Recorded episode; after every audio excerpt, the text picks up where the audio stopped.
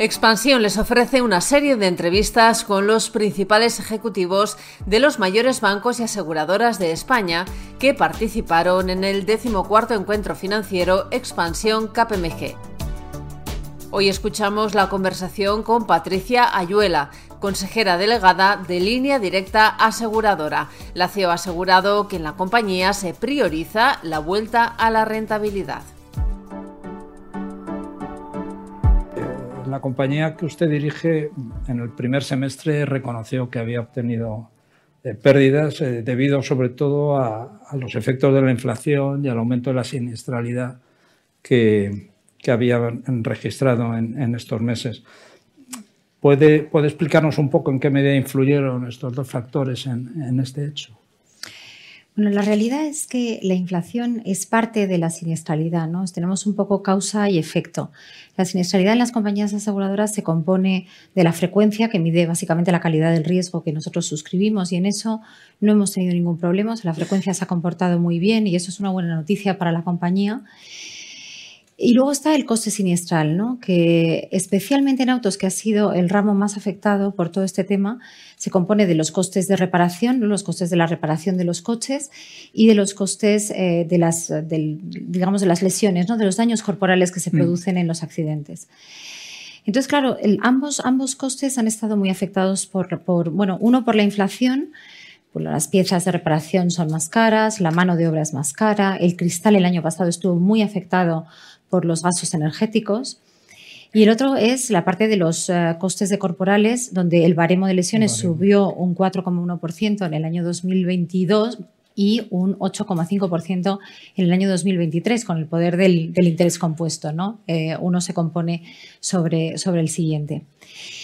Claro, esta inflación que nosotros, o sea, que empezó eh, yo creo que en el otoño, en, septiembre del año 21 y que entonces se anunciaba como temporal, no sé si, si recordaréis, se anunciaba como temporal, nosotros la empezamos a ver muy claramente en los costes de reparación a partir del verano del año 22, ¿no?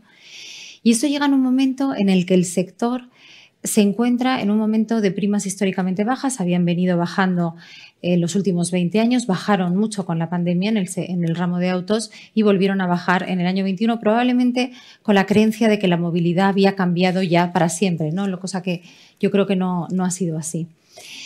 Entonces, claro, esto lo que hace es meter una presión enorme sobre los márgenes aseguradores del sector, muy especialmente en autos. En hogar también se ha visto inflación en los costes de reparación. Yo creo que quien haya hecho reformas en su casa eh, lo ha experimentado en carne propia, pero muy, muy especialmente en autos y por tanto nos ha afectado más a las compañías que tenemos una mayor exposición en autos. Nosotros empezamos eh, hace 28 años con el, ramo de, con el ramo de motor y todavía sigue siendo mayoritario en nuestra facturación. Mm. En todo caso, eh, ¿espera revertir la tendencia y poder cerrar el año en positivo? Bueno, nosotros anunciamos ya, yo anuncié en la Junta General de Accionistas que 2023 iba a ser un año muy difícil y de hecho ha sido, hemos visto los resultados de la primera parte del año difíciles, pero que nosotros también estábamos en una situación coyuntural con unas causas muy claras y unos remedios muy claros también, con lo cual nosotros pusimos en marcha eh, muy pronto un plan de acción que consistía básicamente en priorizar la rentabilidad de la compañía frente al crecimiento y eso pasaba por ajustar las primas al riesgo y eso significa que unos clientes no tendrían ningún ajuste de precios puesto que su riesgo no se había incrementado y otros sí lo tendrían, aquellos cuyo riesgo sí se veía incrementado. Por otro lado, endurecer la suscripción, es decir, ser muy prudentes para seguir conteniendo la frecuencia eh, y eficientar la compañía, cosa que habíamos empezado ya a hacer hace varios años con toda la digitalización de nuestro servicio y que realmente hemos ido, hemos ido recogiendo los frutos, eh, estamos recogiendo los frutos ya en este año. ¿no? Todo eso combinado con mantener la innovación que ha sido pues, parte de la forma de actuar de la compañía, la innovación en producto, la capacidad de diferenciarnos a través de nuestra publicidad. Y yo es que estoy absolutamente convencida de que estamos haciendo lo que tenemos que hacer y que este plan que nosotros iniciamos va a ir dando sus frutos en los próximos trimestres y se verá mm. claramente reflejado en la cuenta de resultados y en nuestra cotización también. Sí, ustedes junto, junto con la mutua eh, creo que son las dos compañías que han sido más agresivas desde el punto de vista comercial. Usted lo decía en, este, hace un momento. ¿no?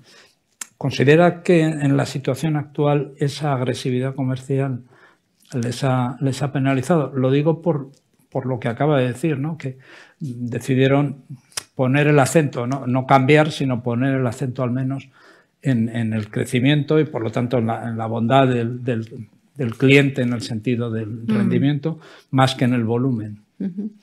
Bueno, vamos a ver, la, rentabilidad, o sea, cuando yo digo que hemos priorizado la rentabilidad frente al crecimiento, la rentabilidad siempre ha sido nuestro primer objetivo, ¿no? Es nuestro deber hacia nuestros clientes, por lo que significa que una compañía sea rentable en cuanto a su solvencia y en cuanto y hacia nuestros accionistas en cuanto a la revalorización de su inversión en el largo plazo.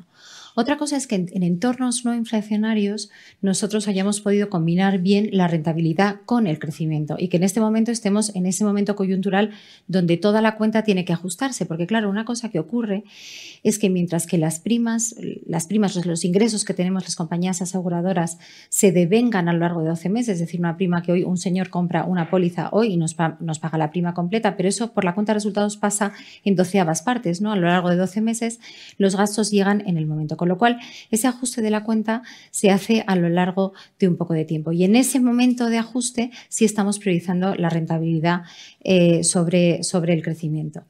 Eso no quiere decir que nosotros estemos renunciando al crecimiento. Cuando la cuenta esté en el punto donde nosotros queremos tenerla, por supuesto, nos lanzaremos a crecer porque tenemos muchísimo margen de crecimiento en los tres ramos en los que operamos.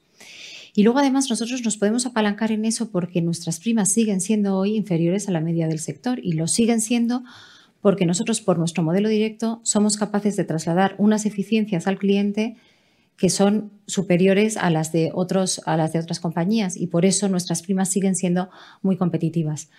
Prueba de ellos, eh, les diría que este año nuestra demanda ha crecido a doble dígito. Hemos sido nosotros los que hemos sido tremendamente prudentes y hemos endurecido la suscripción precisamente para mantener eh, esa, para, para, incrementar la rentabilidad y mantener esos eh, diferenciales en la frecuencia. pensando en que la inflación tampoco se va a volatilizar de la noche a la mañana, pero realmente nuestra demanda sigue creciendo muchísimo y eso es porque nosotros seguimos ofreciendo mejores primas que el conjunto del sector. Cuando dice que la demanda ha crecido eh, a doble dígito, quiere decir que las, las pólizas están creciendo. Las personas que nos están, pidiendo, precio, que nos están, que están no, queriendo que se asegurarse con línea directa. Claro, la materialización de la demanda depende mucho de nuestras políticas de suscripción. es decir, cómo de amplios somos nosotros en cuanto a qué tipo de riesgos aceptamos. Y es verdad que nosotros hemos sido mucho más prudentes, si cabe, en este año de lo que hemos. Eh, bueno, de lo que sería en una situación en la que ya no tuviéramos este efecto coyuntural de desajuste entre las primas y los costes siniestrales. Eh, usted acaba de decirlo, ¿no? Que, línea directa aseguradora está centrada en autos, en, hogar y en, y en, salud. ¿Considera que este es el perímetro ideal para, para la compañía? Bueno, nosotros tenemos una vocación clara de ser una compañía multiramo y eso quiere decir que queremos servir todas las necesidades aseguradoras de nuestros clientes que obviamente exceden el perímetro eh, actual. Pero también es cierto que Dicho esto, y que esa es nuestra ambición de futuro, nosotros tenemos un enorme margen de crecimiento en las líneas de negocio que estamos operando ahora, una vez tengamos, digamos, toda la cuenta como queremos tenerla. ¿no? Fíjate que en, en, motor, que es nuestra principal línea de negocio, que todavía es el 82% de nuestra facturación, hay una oportunidad enorme con, el, con la renovación del parque. O sea, el parque en España sigue siendo antiquísimo, está en 14 años de media y eso claramente tiene que cambiar hacia coches eléctricos, híbridos enchufables. Ahora vienen coches que van a ser más baratos también en ese, en ese aspecto. La tecnología hace que esos coches puedan ser más baratos y nosotros tenemos una oportunidad de crecimiento ahí enorme porque empezamos a servir a estas pólizas de coches eléctricos cuando nadie creía en ellos. Nosotros sacamos nuestra póliza para coches eléctricos que nos decían que estábamos locos en el año 2016 mm. y de hecho hoy tenemos un 11% de cuota que es superior a la cuota, casi el doble, duplica casi la cuota de mercado natural que tiene línea directa en coches.